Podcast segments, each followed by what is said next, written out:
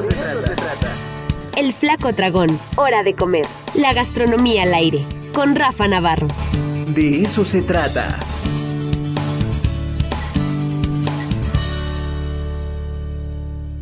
Ya está con nosotros Rafa Navarro, el Flaco Dragón, para hablarnos sobre lo más sorpresivo del 2022. Rafa, ¿cómo estás? Buenos días. ¿Qué tal, Ricardo? Buenos días. Muy contento, como siempre, estar aquí con ustedes. Oye, pues gracias, gracias por estar aquí. No nos funcionó el audio, pero bueno, pues aunque sea por teléfono, nos vamos. Está bien, el chiste centrarle todo terreno, ¿no? Ahí vamos. Exacto. No parar. Oye, pues a ver, cuéntanos, ¿qué te sorprendió en este 2022? Pues Ricardo, pues sí, ya estamos en tiempo de, de, ir cerrando el año y dije, bueno, ahora vamos a hacer un recuento. Este, me puse a revisar todo lo que habíamos ido hablando en el año y las cosas que pues más nos sorprendieron, ¿no? Vamos a hablar de la primera que fue un chile en nogada en la ciudad de Guanajuato, fuera de temporada, ¿no? Este, algo, sí. algo como muy curioso, ¿no? Fíjate que el chile venía sin capear, ¿no? Digo, aquí en Puebla pues, sabemos que es, es una religión capearlo. Eh, venía relleno de carne molida con pasitas, un poco de trocitos de manzana y piña, y la nogada traía nueces pecanas, eh, jerez, leche y siento que también un poquito de crema venía ahí, ¿no? Lo servían el plato con un arroz blanco, este, ahí con pedacitos de lote y con una ensalada, ¿no? De lechuga, jitomate, cebolla morada, este, algún trozo ahí de naranja. Y fíjate que ese, en las plazuelas tan hermosas que tiene Guanajuato, opción, caminando, este, a principios de año, eh, totalmente fuera de temporada, y nos lo encontramos en un restaurante que se llama el, Cerro de las Ranas, en una plazuela muy bonita que tiene ahí Guanajuato. Este, pero, bueno, el, el, lugar se llama el Cerro de las Ranas, está en la plazuela de San Fernando, quiero decir. Eh, pero bueno, aquí lo importante es cómo de reforzar la idea de que el chile en nogada cada vez va teniendo una importancia más grande en el país, o sea, Claro. cada vez va dejando de ser un producto exclusivamente de los poblanos. Pues ya prácticamente es nacional, ¿no? Exactamente, ¿no? O sea, eso fue lo, lo sorprendente. Yo había oído como poblano de, ah, pues venden chile en nogada en otros lados y eso. Sí, pero no había tenido la experiencia de comerlo ya, de sentarte y realmente ver pues, cómo estaba el chilito en nogada en otro estado, este, son unas buenas horas aquí de Puebla, ¿no? Sí, claro. Luego, número dos, eh, un plato de insectos en Zapotitlán, Salinas. La verdad es que buena parte de la gastronomía poblana, como que la concebimos que solo es la que se da en la ciudad de Puebla, este, la zona metropolitana, pero a veces no pensamos en estas cocinas regionales que están alejadas de la capital, que también son, son sorprendentes, que tienen mucho que ofrecer, ¿no? Entonces, ahí fíjate, hay un par de restaurantes que en cuanto llegas al municipio, ¿no? Este fue en, en un restaurante que se llama Itandewi, lleva muchos años, lleva unos 39, 40 años. Y fíjate, este plato trae tezcal, que son unas chinches de monte fuertes, ¿no? Ahí los, los que lo están viendo en pantalla, es la, las que están abajo, digamos, con un sabor húmedo, fuerte, me recordó como al jazmín, pero fuerte, Ricardo, o sea, así, híjole, no sé, para comerlas otra vez, pues ahí como que sí me lo pensaría dos veces, ¿no? y luego, los chapulines, que esos son muy comunes, chicatanas, que son estas hormigas, Sí, pero grandes, enormes. grandes, ¿no? Luego el pochocuile o cuetlas. Aquí en, en Puebla, en Atlisco, en Cholula, en la temporada se les dice cuetlas, ¿no? Que es este gusano largo, ¿no? Que luego se convierte en mariposa. Luego unos que fue una revelación, el cuchamá, que es el gusano que aparece en el lado derecho, abajo. Este, buenísimo, ¿eh? Un gusano chiquito al ajillo. Fue, fue lo que más me gustó de- del plato, sin duda, ¿no? Y luego, bueno, ahí nos dieron una probita de pulque, que hay también la zona es muy famosa en pulque, en mezcal.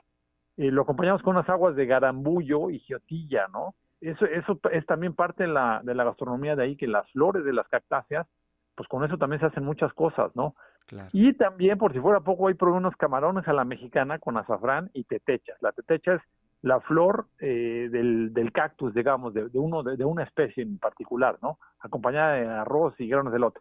Eso fue increíble porque ver que en Puebla, pues también hay ese tipo de gastronomía en esa zona de la reserva que además es patrimonio eh, de la humanidad, ¿no? En, en cuestión cultural y en cuestión natural, ¿no? Es, es una zona riquísima que tenemos en el estado que tenemos que, que explorarla más, ¿no? De repente solo nos enfocamos a la- viajar a la zona norte, pero también ahí hay muchísimo por descubrir. Luego, número tres, eh, apenas hablaba, fui a la feria del cacahuate, ahí encontré unos cacahuates criollos hervidos, Ricardo. O sea, nunca se me hubiera ocurrido este pues alguien que viviera los cacahuates con todo y con todo y la cáscara, ¿eh? o sea, todo parejo, lo hierven, lo cual tiene tiene un sabor muy particular ese tipo de cacahuate. Fíjate, la la tipo vaina que viene este, normalmente traen dos, las que compramos en todos lados, ¿no? es como un ocho, digamos. Claro, y esa trae tres.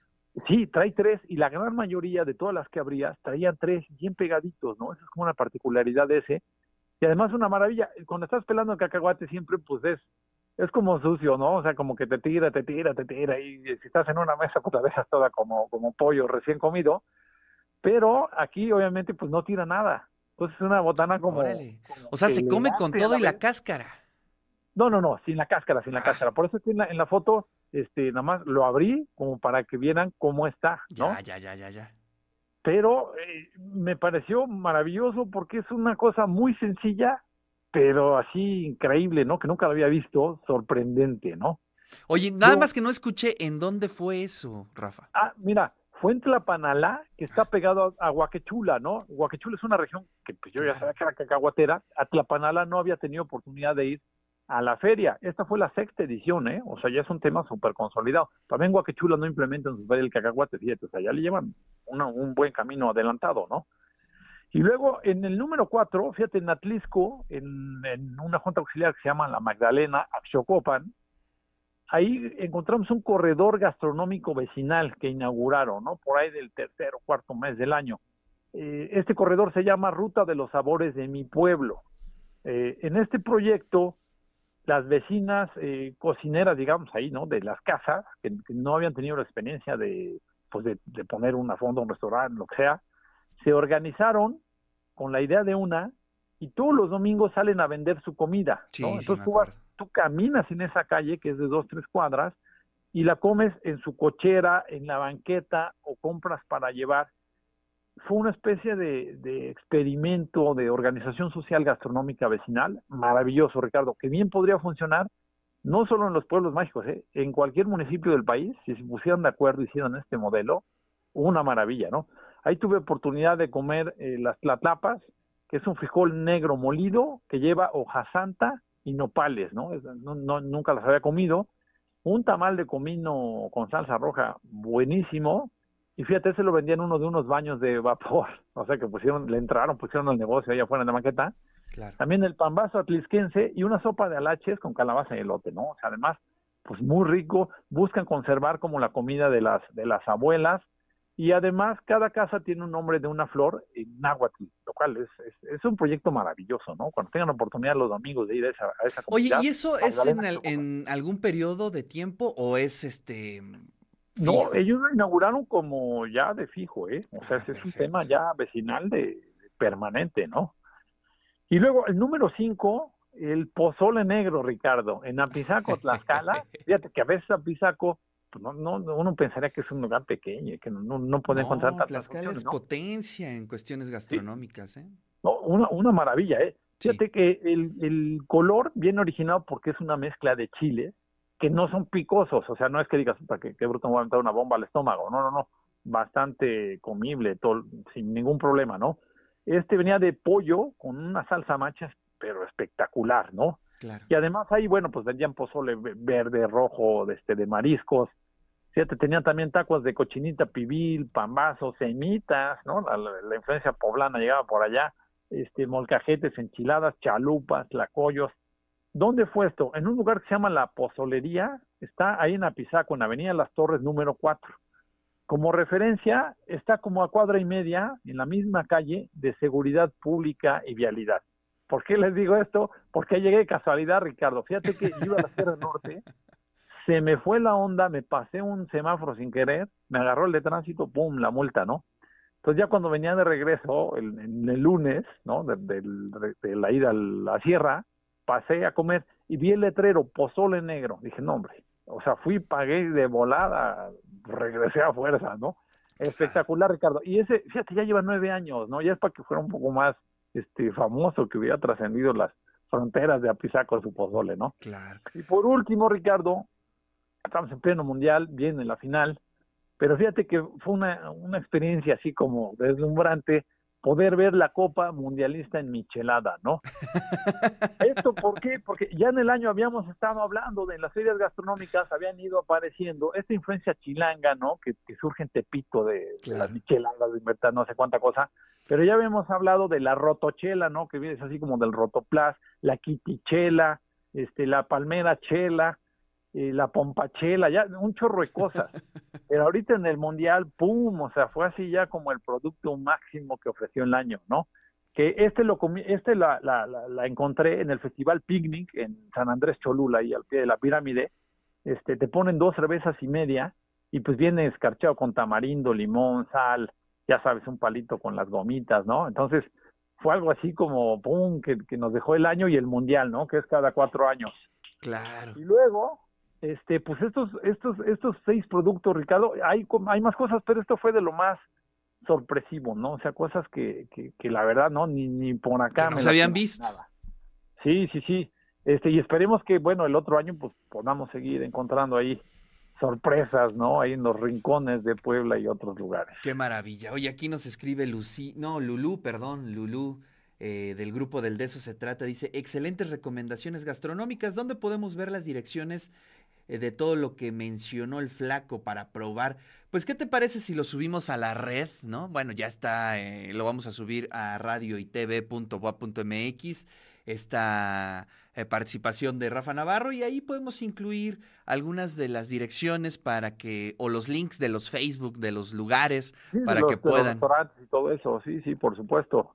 Claro, yo ta- también les recomiendo cuando quieran ver, eh, normalmente en la página de Facebook del Flaco Dragón, siempre lo subo en, en vivo, digamos, o sea, Claro. cuando lo voy cubriendo todo eso, pongo las reseñas, todo eso, pero sí, Ricardo, y, y rápidamente comentarte, a pesar de que ya está terminando el año, este, hay agenda para este fin de semana, hay dos eventos eh, pensados en que la gente que ahorita ya viene en las fiestas, en las casas, las posadas, la Navidad, etcétera, etcétera, que tú puedas comprar tu bebida y consumirla en estas fechas, ¿no? Claro. El primero es la fiesta de mezcal poblano, este, del 14 al 18 de diciembre. Esa va a ser en el Centro de Convenciones de Puebla. Así es. Fíjate, la organiza el ayuntamiento y pues vienen de muchos municipios, este, mezcaleros, ¿no?